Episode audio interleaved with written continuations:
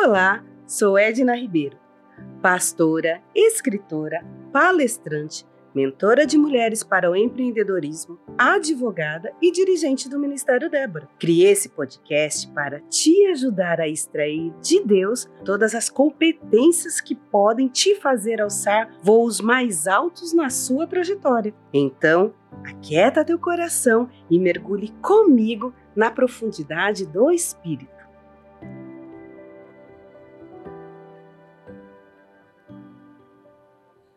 Oi, gente!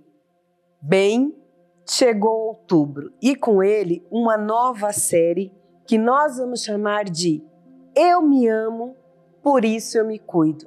E por que, gente, essa série e esse nome? Porque nós estamos no outubro rosa e o outubro rosa tem a ver com cuidado cuidado com você, com a sua saúde, em todos os sentidos mas, sobretudo, é o mês que nós incentivamos, que nós intensificamos você, mulher, a ter os cuidados pessoais com a saúde, para fazer seu exame de prevenção de câncer de mama, porque na verdade, gente, você se ama, então você tem que se cuidar.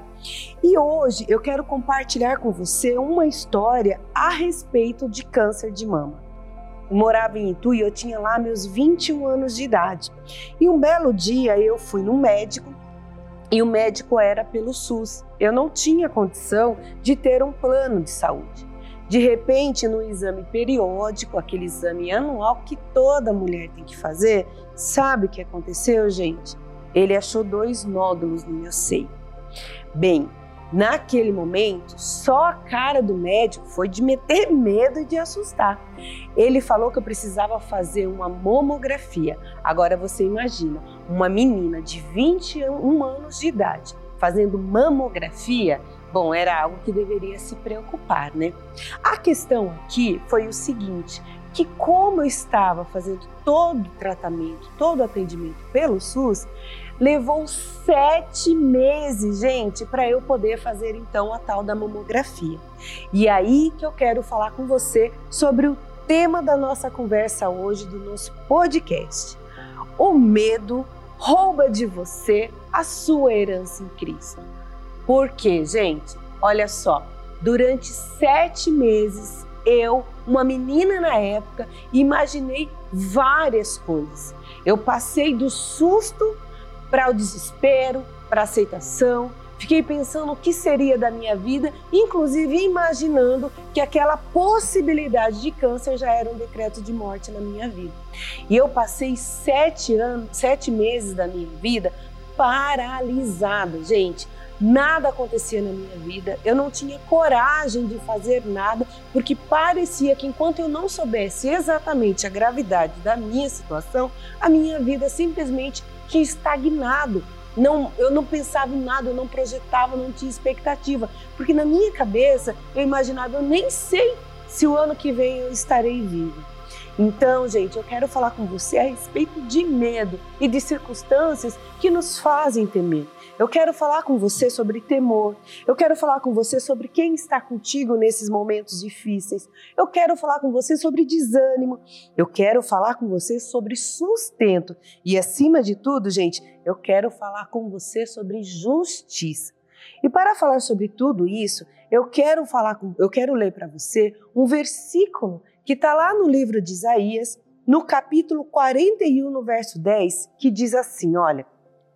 Não temas, porque eu sou contigo. Não te assombres, porque eu sou o teu Deus. Eu te fortaleço e te ajudo e te sustento com a destra da minha justiça. Em outras traduções está escrito: e te sustento com a minha mão vitoriosa, ou eu te sustento com a minha destra fiel. Gente, não temer.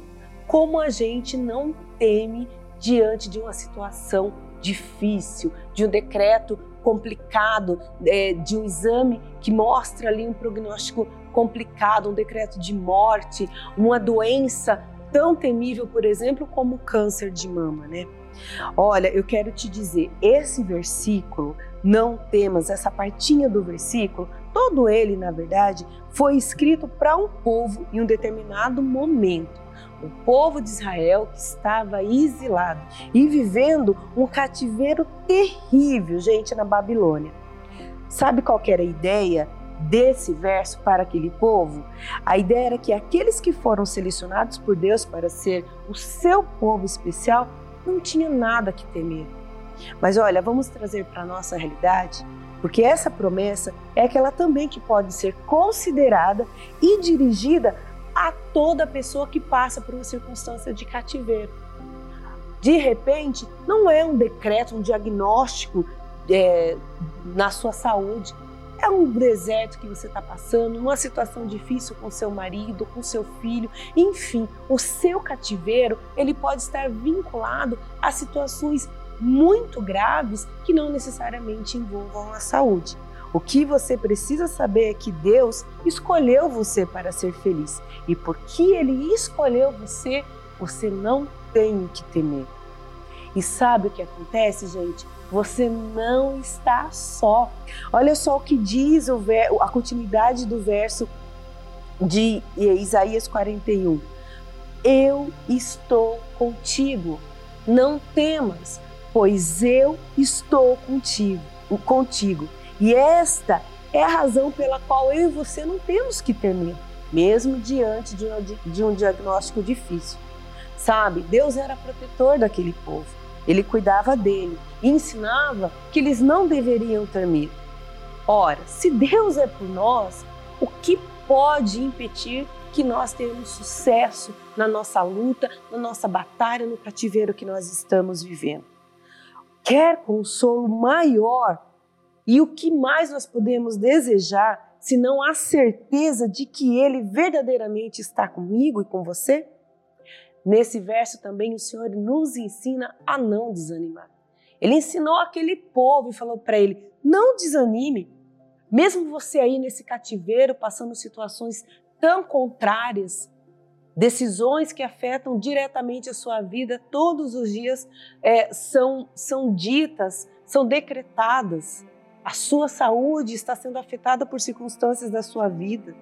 Mesmo assim, ele fala: não desanime, não desanime, porque eu sou contigo.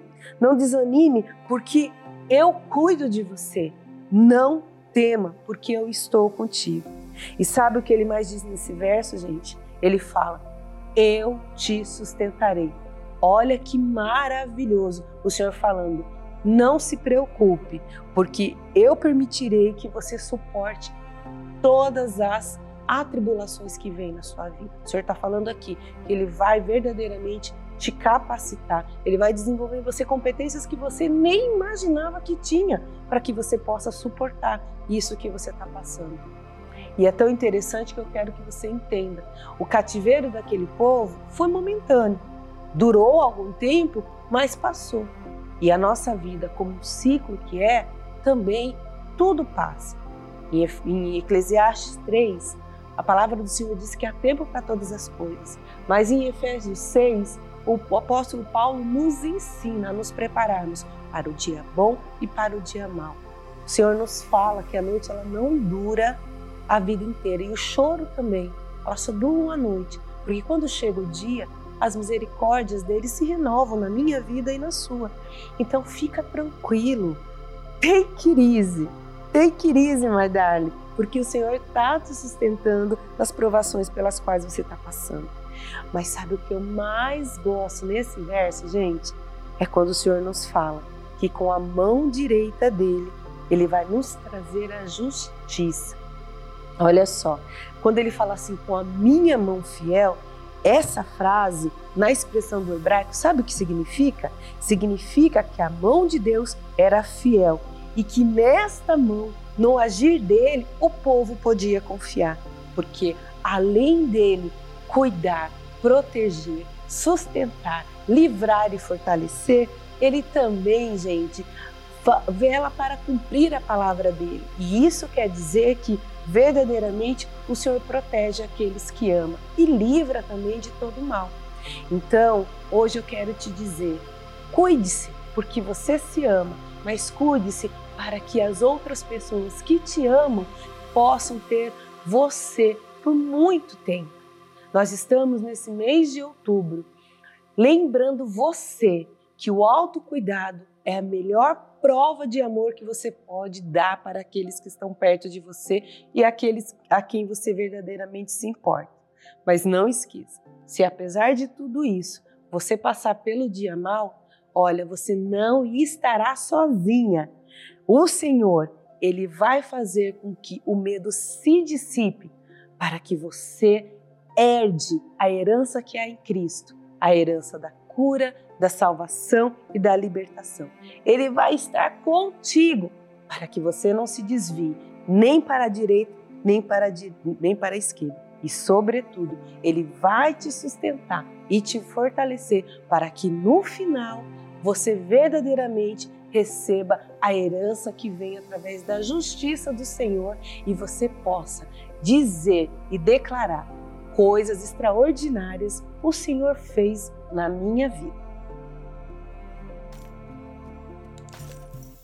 Fez sentido para você essa mensagem? Ela edificou a sua vida?